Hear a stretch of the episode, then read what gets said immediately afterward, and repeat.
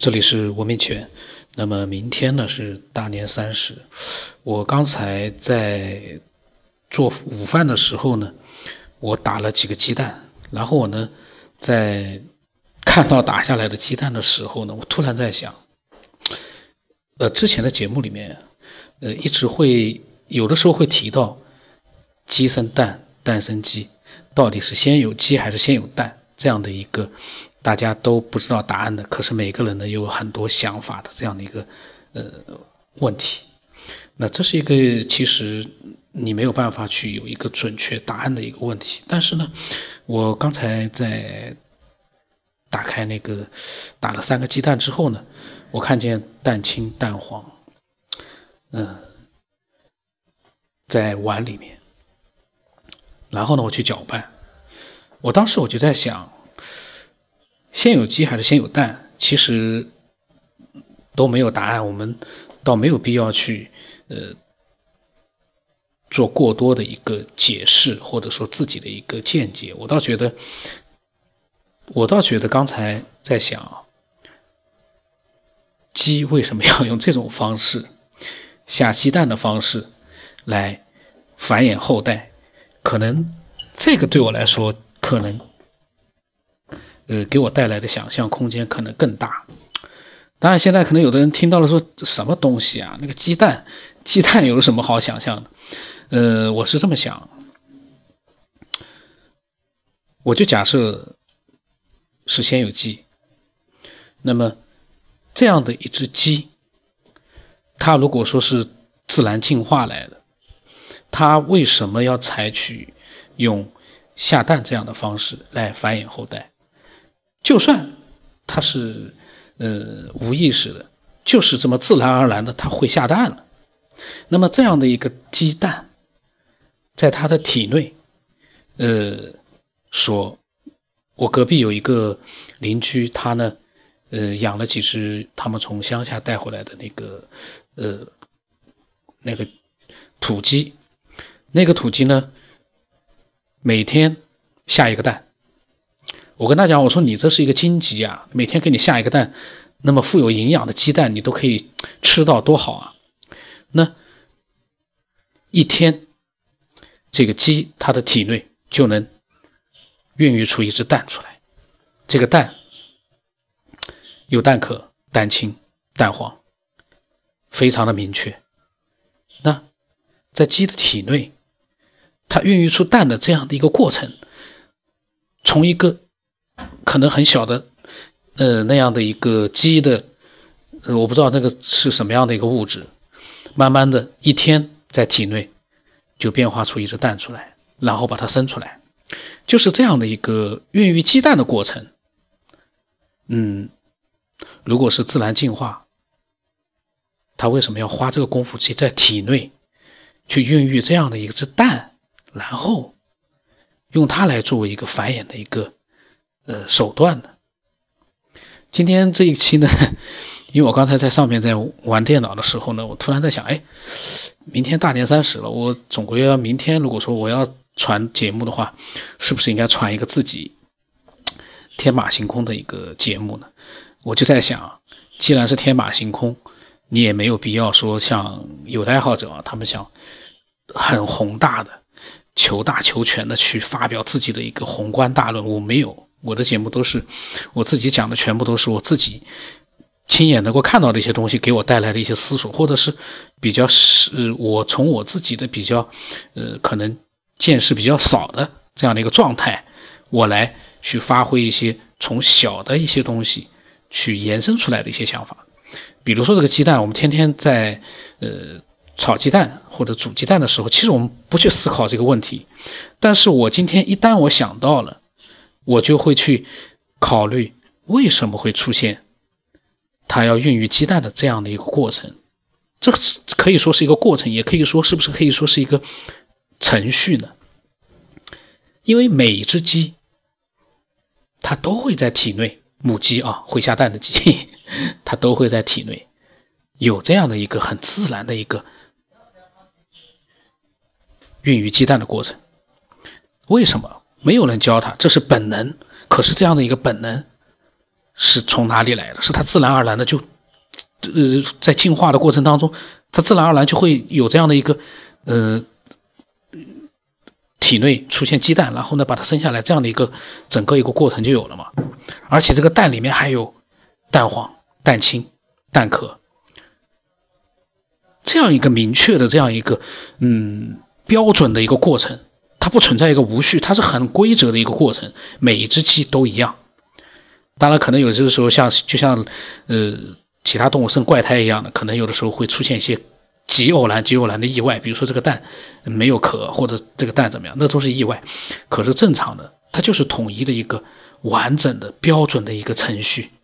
它在反复的重复的这样的一个过程。然后呢，通过这个鸡蛋生下来之后，每天下一个蛋，但是有的蛋呢。呃，那个具体我不知道公鸡母鸡怎么，那个这个我不太清楚。但是呢，他们这个可以把蛋孵成小鸡，这里面又一个更加有意思的过呃过程就出现了。为什么我们有的时候会讨论鸡生蛋和蛋生鸡，可是却没有讨论这个鸡生蛋的过程里面的那些？我们可以去值得发挥想象的东西，还有还有就是蛋变成鸡的这个过程里面，我们也能够去开发脑洞去想的这样的一些过程。我觉得啊，嗯，有很多其实，嗯，天马行空不一定说是很大的，我们就在这些小的地方，我觉得都可以看到很多值得思考的一些，呃，现象和状态。就像这个孵小鸡，呃，那个是不是爱因斯坦小时候？他也尝试去去孵蛋，那我关心的是这个蛋，在它孵成小鸡破壳而出之间的这样一个过程，就跟之前它在肚子里面孕育这只蛋一样，那是一个标准的一个一模一样的。一个程序，当然这跟其他动物的也一样，都是一个一个完整，呃，都每个每一个生物它都有一个完整的一个繁衍的程序，循环往复，它可以培养它的下一代出来。嗯，有没有？如果说你在听这个节目，你现在突然你听到了我讲这个，呃，鸡孕育蛋这样一个完整的一个过程，像程序，而蛋。在孵孵化成小鸡的这样的一个过程里面，也像是一个非常完整的程序。而这样一个程序，你相信它天然天然的就这么去进化出来一个蛋，蛋清蛋白就在那个蛋壳里面去不断的去变化变化变化，最后孵化出一只有生命的一只小鸡出来。可能很多人平时不想，可是现在你去想一想。哎，为什么会这样？可能有的人会说：“对呀，现在的科学可以完整的监控它整个的一个变化的过程，没错，可以监控。可是我们现在所谈论的是，它为什么蛋清蛋白、蛋黄、蛋清在这个蛋壳里面经过呃母鸡的孵化，它是怎么样？为什么会有这样的一套整个的一个程序出现呢？”这个过程我们人可以观察到，可是为什么会出现这样一个过程呢？我不知道有没有人听得很清晰的明白。这样我的想法就是，为什么会出现这样一个每一只孵化出来的小鸡都会经过这样一个过程，从一个蛋慢慢的经过了整个的一个过程，一模一样的过程，完整的一个程序，变成了一只新生的一只小鸡。有的人说：“对呀，经过很长很长漫长的时间，就这么进化过来了。”嗯，我在想，稍微有一点思考能力的逻辑思考能力的人，现在可能也会在思考了，就是，哎，对呀，为什么一只鸡，它在蛋里面孵化的这个过程，都是一模一样？当然，这个一模一样，呃，可以延伸到所有的生物，但是这样的一个过程是怎么出现的呢？你如果说繁衍后代为什么要这么复杂？在肚子里面先孕育成一只鸡蛋，这个过程已经很复杂了。下下来之后再把它孵化成小鸡，天然的就会。有的人说除了本能之外没有别的解释，但是，嗯，如果我们再设想一下，如果这是一个程序的话，嗯，设计出这样一个程序的人，他是不是真的是非常的让人觉得就是呃没有办法仰视的那样的一个，对我们来讲太高太远了。可是。正是因个因因为这样的一个，让我们现在完全没有呃办法去琢磨的这样的一个，呃，不管是什么样的一个文明或者说是一个智慧存在，它创造出了这样一个过程。大家去想想看，哎，这个公鸡母鸡它经过这样的一个孕育鸡蛋，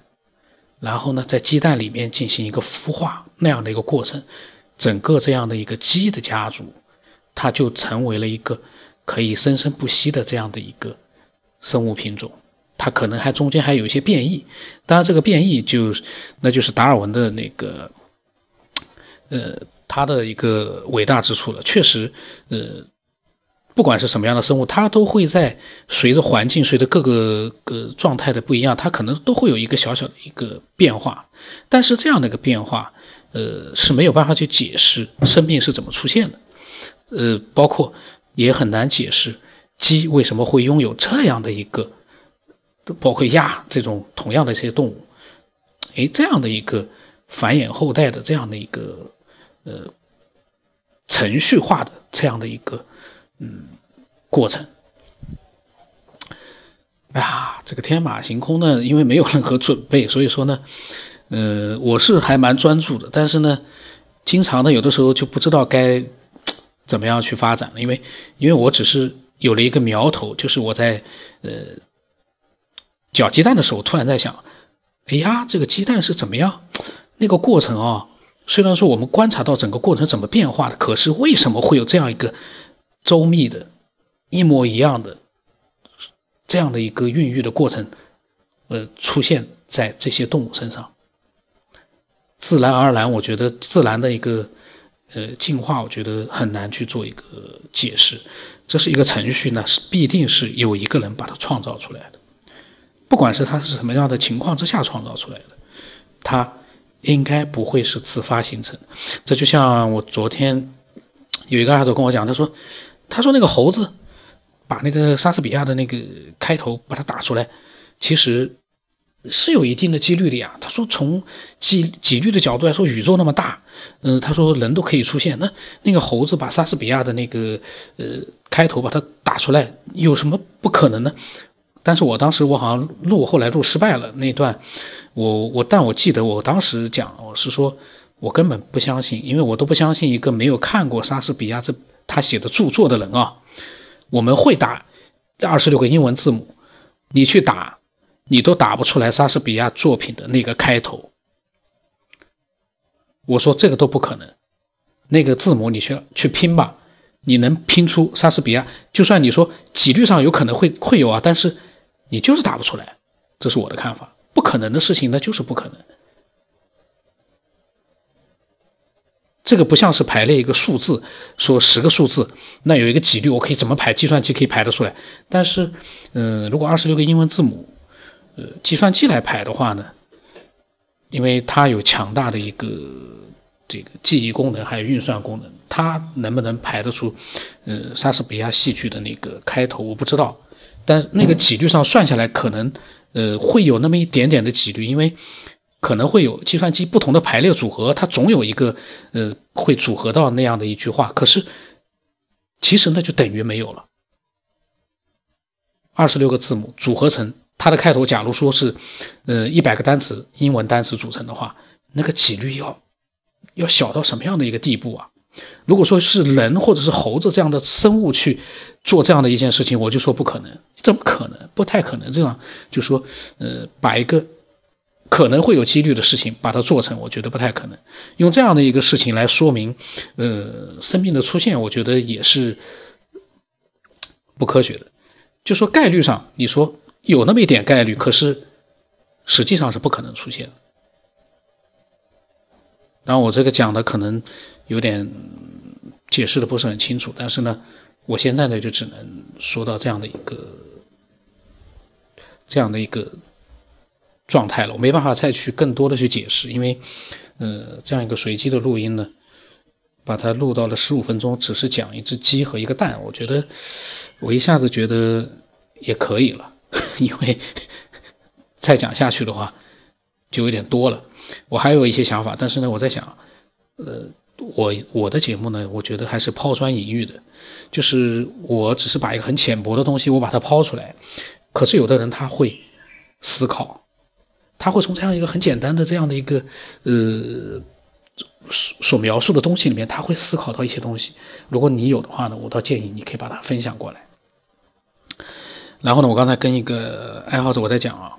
我说其实，呃，很多人呢喜欢用一些，呃，现在外面网络里面的各种各样的一些都不知道是正确的还是错误的一些案例和解释呢，拿出来去，呃，用来去告诉人家。应该是怎么样去解答这个科学上的一个问题？呃，应该怎么样去解答这个既视感？但是其实，呃，我刚才跟那个爱好者讲，我说，其实我觉得，我现在关注的是一个真实的案例，还有一个通过这个真实的案例，我们获得的自己的真实的想法。那种网络里面那种数不清的那样的一种真真假假的信息。一千万条信息你全看过了，但是你不知道里面哪一条是真的，哪一条是假的，你去浪费这个时间干嘛？有的人还要去分辨，我要弄明白这里面有哪些是真的，哪些是假的。你有那个，你有那个条件和有那个，呃，这个资格嘛？因为这个分辨有的时候是需要去科学家去做很多的大量的工作，他才能得到一个正确的答案。我们现在其实，我倒觉得不如聚焦在。